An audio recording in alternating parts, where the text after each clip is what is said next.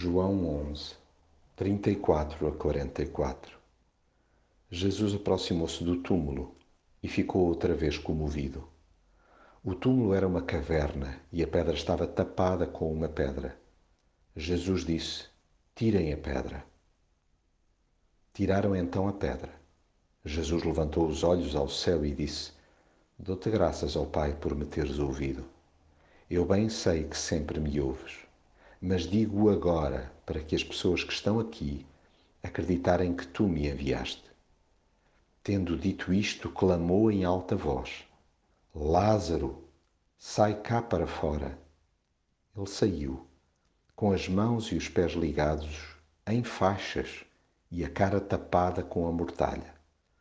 Jesus disse então aos presentes que lhe desatassem as ligaduras para ele poder andar. Jesus quer que percebamos que está mesmo interessado em cada pormenor da nossa história.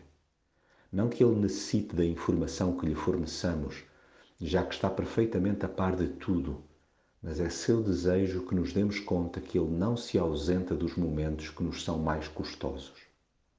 A dor que sentimos quando a morte bate à porta da nossa família é por ele sentida também. Sofre por nos ver num estado de tamanha tristeza chora por ser nosso amigo e nos amar profundamente. Aí levantam-se logo algumas vozes murmuradoras a questionar a razão de não nos tirar as pedras todas do caminho, evitando assim que nos aleijemos física e emocionalmente. A sua resposta não passa por dar crédito a esses comentários jocosos e a essas observações facilitistas, pois o seu único intuito é deixar claro que nada está fora do seu controle.